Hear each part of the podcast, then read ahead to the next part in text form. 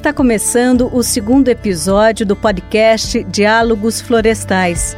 Nesta série, você está acompanhando discussões abordadas nas lives que o Diálogo Florestal promoveu no YouTube e que fazem parte das comemorações dos 15 anos da organização, celebrados em 2020. Neste episódio, vamos falar sobre paisagem, um conceito para além das florestas. As empresas do segmento e a sociedade podem construir e manter, juntas, paisagens sustentáveis. Para isso, é preciso muito diálogo. De acordo com a definição da União Mundial para a Natureza, adaptado pelo FSC, abre aspas. Paisagem é um mosaico geográfico composto de ecossistemas interativos resultados da influência de interações geológicas, topográficas, de solos, climáticas, bióticas e humanas em uma determinada área. Fecha aspas. A professora e pesquisadora do programa de pós-graduação em Análise e Modelagem de Sistemas Ambientais da Universidade Federal de Minas Gerais, Sônia Carvalho Ribeiro, também explica um pouco mais sobre o conceito de paisagem. Para mim, a paisagem é uma uma área relativamente grande onde o social, o ambiental interagem e a gente e eu, o espaço ideal para a gente negociar os, os, interesses ambientais e sociais, porque é uma escala onde todos cabem, onde todos têm um papel e é onde nós podemos intervir. Agora, eu venho de um contexto europeu onde tem uma definição de paisagem que todo mundo tem que saber. Qualquer técnico é, tem uma convenção europeia de paisagem que nos diz que a paisagem é uma área, conforme as pessoas definirem, que resulta, cujo caráter resulta da ação e interação entre o homem e o meio ambiente. Na Europa tem essa componente social muito grande, destruímos todas as paisagens naturais, agora o que temos são paisagens culturais, uh, e, e, tem esse foco social muito grande. Aqui no Brasil,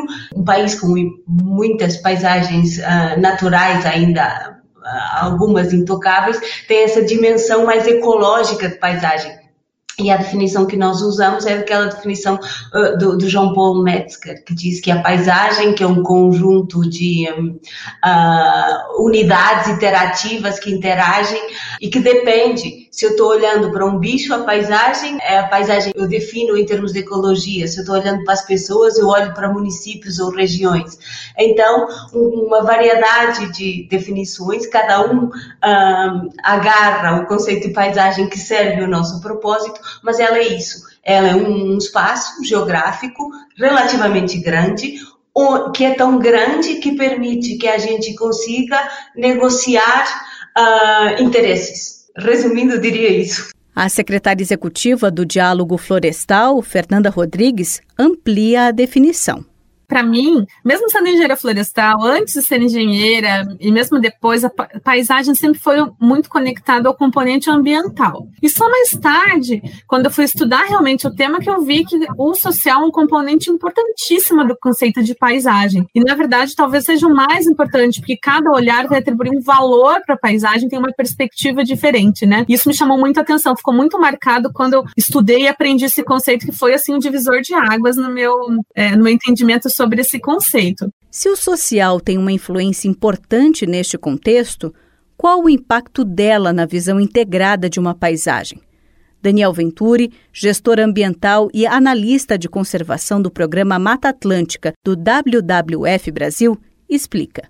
Então, quando a gente fala de restauração e conservação, é, a gente precisa partir desse, desses valores, desses atores, desse tecido social e das relações que existem, que são muito complexas, não só da diversidade biológica, ecológica, mas da diversidade social, econômica da diversidade dos usos do solo. Então, quando a gente é, atua é, e busca uma visão de restauração de paisagens florestais, a gente não está falando da restauração ecológica das áreas ripárias ou conectar os corredores de biodiversidade, mas em todas as intervenções que a gente possa ter nessa paisagem, buscando melhorar esse uso do solo. Como a Sônia falou, são diversos usos e interesses que a gente tem nessa paisagem. Então, a gente só consegue atuar com essa visão de paisagem se a gente tem uma visão integrada, respeitando os valores que se tem ali. Então, é, qualquer escolha do uso do, do solo, qualquer escolha que você tenha nessa paisagem, você vai impactar e perturbar negativamente ou positivamente o habitat que você tem ali, o ecossistema que você tem ali. Então, as escolhas que você tem desse uso do solo são muito importantes. E o WWF atua para justamente pensar numa paisagem sustentável. E aí vem todas as estratégias de conservação, restauração, e que possam conectar toda essa visão de, de uma paisagem integrada para um bioma, né, para um, um, ecossistema.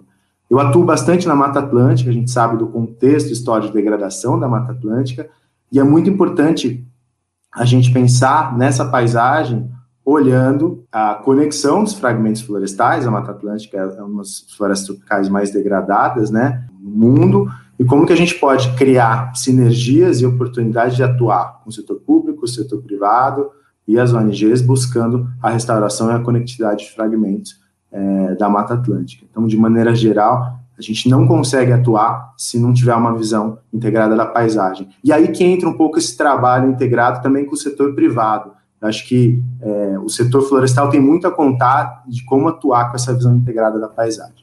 Existem diferentes iniciativas que ultrapassam as barreiras das empresas e das organizações, vão além das porteiras das fazendas, além dos limites das propriedades, visando a construção de uma escala de paisagem.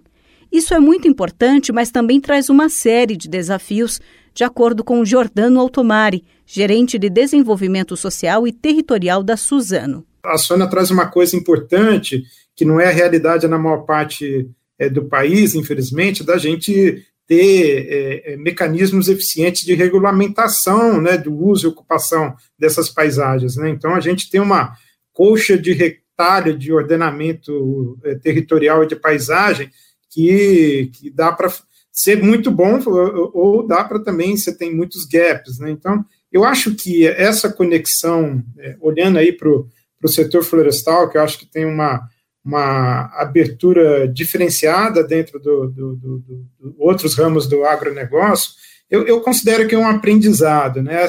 E, e, principalmente esse aprendizado da correlação entre a paisagem, entre esses diversos atores, entre essas influências e o negócio da, do, do setor florestal, o negócio das empresas, né? A partir do momento que, que a empresa começa a entender que ela não trabalha isolada, né?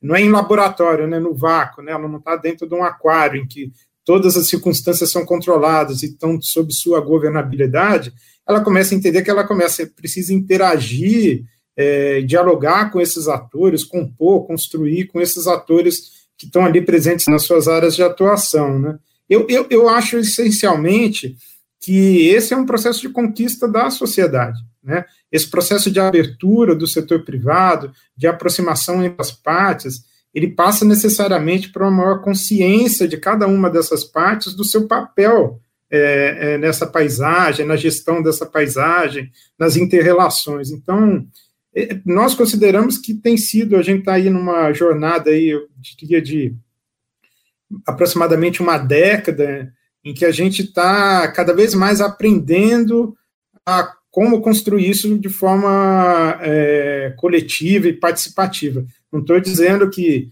é, os dilemas, os passivos, os paradigmas do, do, do, é, foram superados, mas eu acho que é, você entender que você é parte de um todo, né, você não é aquela visão, eu sou o centro do universo, e como parte de um todo, você tem responsabilidades, eventualmente terá que fazer concessões, né, terá que assumir posições né, é, em prol desse bem maior, que seria a, a, a, resiliência desses territórios, a resiliência dessas paisagens, eu acho que isso é um, um processo de despertar dentro do, do, do setor florestal. Entre os desafios nesse cenário estão não apenas as escalas, mas a gestão, a governança. Sônia possui linhas de pesquisa nesta área. O que eu fui aprendendo foi que muitos dos problemas da floresta eu não conseguia resolver na floresta. Eu tinha que ir para a escala da paisagem para conseguir resolver os problemas da floresta. E outra coisa que eu aprendi foi que eu não consigo resolver o problema da floresta, ou mesmo daquela paisagem, se eu só interajo, se eu só faço lobby naquela escala da paisagem. Para que a escala da paisagem ela uh, mude, ela vá numa trajetória que eu quero, eu tenho que ser capaz de coordenar a, a governança a diferentes escalas. Por exemplo, se eu quero que a paisagem do Rio Doce que é uma área no entorno do Parque do Rio Doce, que é onde eu tenho trabalhado recentemente, se eu quero uh, mudar aquela paisagem, se eu quero uh, transformar aquela paisagem em algo mais sustentável, se as comunidades assim o desejam, eu tenho que ser capaz de negociar a nível do Val do Aço, a nível do Estado de Minas, a nível do país, porque para uma mudança acontecer à escala da paisagem, muita coisa tem que acontecer nas políticas públicas, nos tratados internacionais. Uh, então, eu Bem, se eu quero mudar a minha paisagem e se eu quero transformar ela, eu tenho que ser capaz de negociar coisas a outras escalas e chamar atores que me vão ajudar a construir essa governança multinível, governança multiscala. A escala é destacada por Daniel no trabalho do WWF e também em outras ações. A gente atua localmente, mas tem uma organização que tem uma visão global. Então a multiscala é muito importante, inclusive para a gente atuar com a nossa missão, que é diminuir a perda global de biodiversidade reduzir as, as emissões de gás de efeito estufa. Mas como que a gente faz isso? A gente sabe que a sociedade, o Jordano pontuou bem, os setores produtivos, eles impactam e dependem da biodiversidade e dos serviços ecossistêmicos que são gerados por meio dessa biodiversidade. Então, os setores produtivos também dependem da água, do carbono, de outros co-benefícios que podem ser gerados pela conservação e pela restauração das florestas. Quando a gente olha é, para atuar numa paisagem, a gente também tem alguns elementos, além de ter uma visão integrada da paisagem, que a senhora falou também, a gente ter aprendizagem social e contínua desses atores, né? E ter a governança como um elemento importante para até a coordenação dos atores públicos, privados, é, do terceiro setor, a gente tem alguns elementos catalisadores, que eu acho que são muito importantes, né? Quando a gente fala em multiscala. Então, a gente atuar com mercados, a gente atuar com finanças, a própria certificação é um instrumento de mercado que no Brasil induziu o cumprimento legal, que é uma política pública que a gente tem, e garantiu que o setor florestal cumprisse a legislação e a gente tivesse eh, fosse um dos setores que mais investiu em restauração na Mata Atlântica, por exemplo. Então a gente nessa abordagem multiscala a gente consegue atua em, é, impactando em políticas públicas, em outros elementos catalisadores nessa paisagem. Então, como que a gente pode conectar, e o W tem um pouco W e várias outras organizações, né? A gente tem que chegar no nível do produtor rural, da associação, da ONG que atua nessa região, da empresa que está na escala dessa bacia, da empresa cliente que depende dessa cadeia produtiva, ou seja, uma empresa que compra celulose. Então a gente tem que promover essas conexões que vão além do local, do regional, do nacional, do global, para conseguir ter uma melhora nessa paisagem. Então, acho que é, essa visão multiscala ela é muito importante. E aí, olhando para a restauração, as condições que a gente, a gente precisa trabalhar para criar as condições para viabilizar essa restauração. A gente fala da, dos desafios, desafios globais de restauração, do Bom Challenge, do próprio Pacto pela Restauração da Mata Atlântica, do Plano AVEC, são as metas de restauração, a gente não vai conseguir fazer sozinho. Se o setor privado, o setor público e as, e as ONGs não criarem projetos conjuntos, trabalharem com uma visão integrada na paisagem e buscarem é, é, arranjos conjuntos para impactar nessas paisagens, isso não vai ser possível. Então, a gente não tem outro caminho senão olhar para a paisagem e buscar esses elementos é, catalisadores para dar escala. A pesquisadora volta a reforçar a importância do papel da governança na construção da paisagem. O que, que, é governança da paisagem? O que é governança municipal? É nós conseguirmos conciliar interesses, setores, todos os setores uh, que tenham um stake, que tenham um interesse, para conseguir ter daquela paisagem um conjunto de, de serviços ecossistêmicos, uh, serviços da paisagem uh, que a sociedade espera. Então, o que a gente tem, governança é mais do que do que ter o governo como representante, de ter todas as partes interessadas, a sociedade civil, dizendo para o que, que ela quer daquele espaço, daquela área, e dizer o que, que eu preciso uh, de legislação, financiamento, regulação, para eu caminhar no sentido de uma paisagem que eu quero, que tem X% de floresta, de agricultura, de urbano, conciliando os diferentes usos do solo de a forma e alocando eles nas, nas locais mais apropriados para que tenham mais benefícios e o menor impacto ambiental e social. Para Giordano, um dos maiores desafios nesse cenário está justamente nesse ponto, a governança. Ele lembra que existem várias camadas e agentes envolvidos o que pode até mesmo gerar conflitos. Eu acredito que a questão de governança é talvez onde reside um dos principais desafios dessa gestão efetiva de paisagem e território. Né? Eu acho por determinadas questões. Né? A primeira é que a gente muitas vezes vê é, é, multiplicidade de instâncias de governança dentro da mesma paisagem do mesmo território.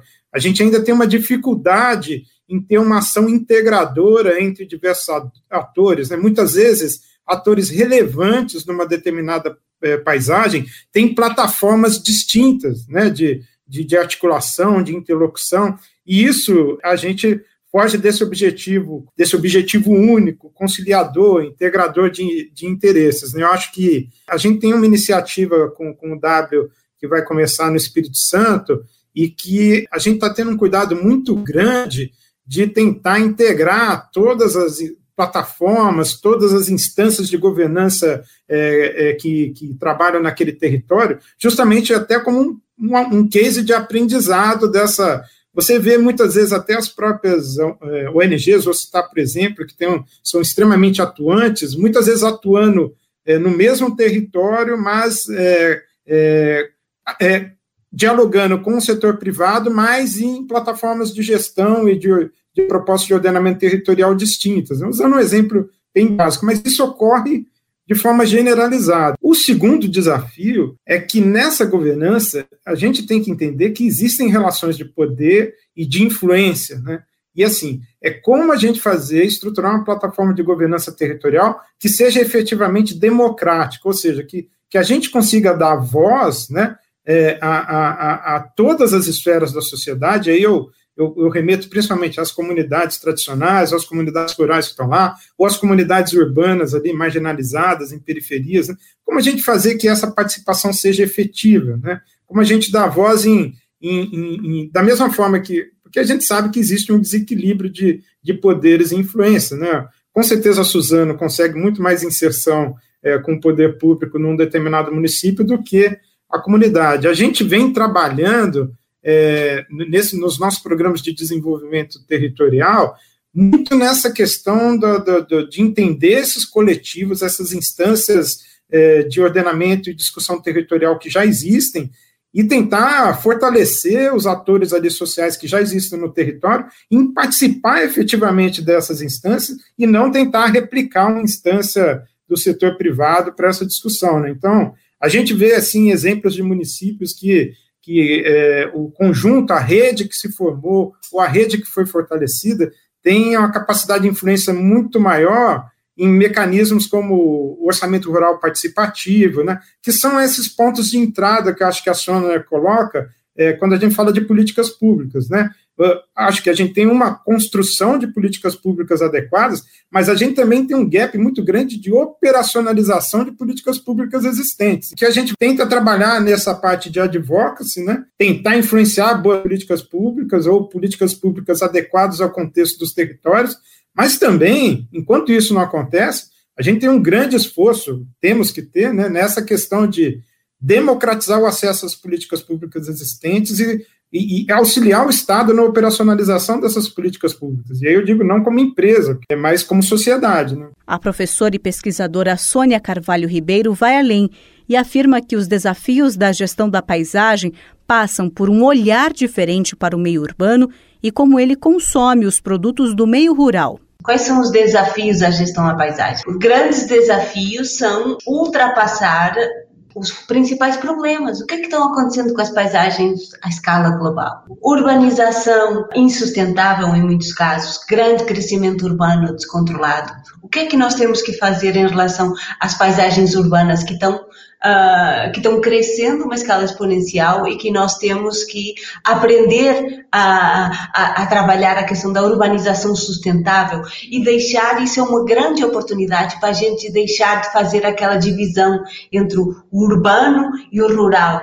Mas a gente tem que começar a olhar para a paisagem urbana e numa interface, o gradiente entre o urbano e o rural, e por isso o urbano como consumidor dos produtos do rural, das áreas que o urbano vai visitar no mundo rural. Então, muitos dos problemas das paisagens do, do, urbano se resolvem ao nível da paisagem. Quando a gente olha os atores do urbano como stakeholders de todo um território um dos grandes problemas ou desafios da paisagem é fazer uma urbanização sustentável, uma urbanização que promova o desenvolvimento territorial de toda uma região. Outros desafios à gestão sustentável é a questão da homogeneização da paisagem que pode acontecer devido a áreas extensas, ininterruptas de uma espécie florestal da mesma idade, da mesma espécie. Como é que a gente uh, torna essas paisagens mais sustentáveis? Com um, desenhos ecológicos, corredores, stepping stones, as, as, as celulose, elas estão fazendo isso e olhando para a questão da responsabilidade social. Então, nós temos que olhar qual é o problema e ir à ciência, procurar na ciência, na investigação, na pesquisa, soluções para esses problemas, com embasamento científico e nós, enquanto academia, nós temos uma grande responsabilidade. Nós temos que ser capazes de formar pessoas para atuar nessas dimensões múltiplas. Nós, enquanto academia, os nossos grandes desafios é dar uma formação sólida a, a, aos, nossos, aos futuros agentes locais que vão estar atuando nas empresas, nos municípios, nas ONGs, dando essa forma como, e agora uh, aparece muito esse contexto, a abordagem da paisagem está muito na moda, dizer, só tendo uma abordagem da paisagem, a gente consegue resolver os problemas das paisagens no século XXI. Nós temos que pensar na gestão da paisagem como sendo contínua e adaptativa, em que nós estamos sempre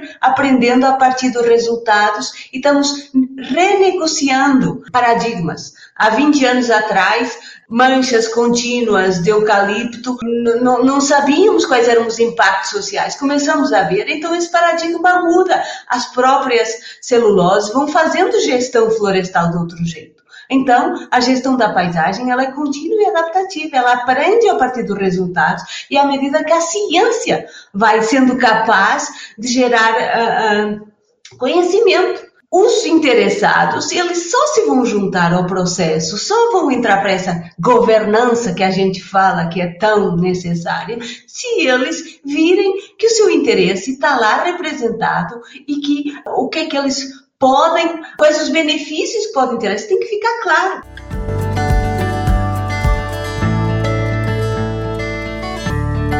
Você está acompanhando o podcast Diálogos Florestais e o tema deste episódio é paisagem, um conceito para além das florestas.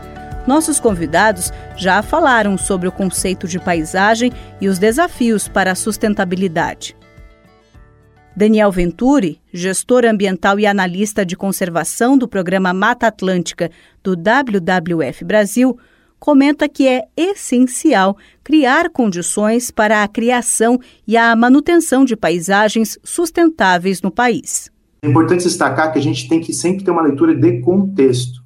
E a gente sabe que o nosso país não está vivendo um contexto muito favorável para conduzir paisagens sustentáveis. Não tem como não se posicionarmos no contexto que vivemos para buscar paisagens sustentáveis.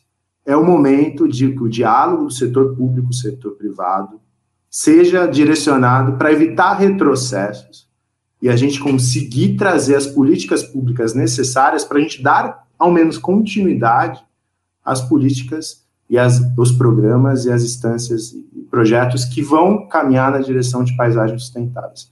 Então, acho que esse é um espaço, a gente não pode tirar, eu sei que tem toda a parte conceitual, as lições aprendidas, mas existe um contexto que vivemos.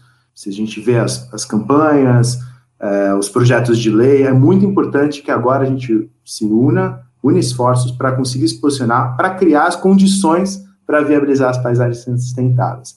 A gente sabe que a gente trabalha junto para criar essas condições e políticas públicas são condições necessárias para isso. Diante de tudo que os convidados expuseram, fica ainda mais claro que dialogar é preciso, inclusive quando se trata de paisagens. O Diálogo Florestal lidera um projeto chamado Diálogo do Uso do Solo, que consiste em uma plataforma de participação de múltiplas partes interessadas. Tem como propósito reunir conhecimento e liderar processos que influenciam negócios responsáveis melhorem a governança de territórios e promovam o desenvolvimento inclusivo em paisagens relevantes. A secretária executiva do Diálogo Florestal, Fernanda Rodrigues, dá mais detalhes sobre a iniciativa. O Diálogo do Uso do Solo, ele inicia no mundo em 2016, com um piloto no Brasil, no Alto Vale da Itajaí, uma iniciativa do The Forces Dialogue, junto com é, o Diálogo Florestal Brasileiro e uma série de outras organizações. E ano passado a gente fez uma reunião lá no Centro de Endemismo Belém. Essas iniciativas do Diálogo do Solo acontecem também em outras partes do mundo, né? Em Gana, eu tive na Tanzânia visitando uma dessas iniciativas e isso culminou na elaboração de um plano para a realização de diálogos do uso do solo no Brasil. Então, a gente tem até 2022, acho que sete que estão previstos, e essa iniciativa é, desse projeto do, do diálogo do uso do solo, a gente pretende fazer na Bahia ainda esse ano, no final do ano. E o WWF apoia esse projeto no, em nível nacional. Então, recentemente aderiu aí como um apoiador nacional do diálogo. Queria te convidar, Daniel, para você falar um pouquinho sobre a importância de plataformas como o Diálogo do, do Solo para discutir paisagens. Eu acho que é impossível a gente atuar e buscar as nossas ambições, enfrentar os desafios se a gente atuar sozinho. Né?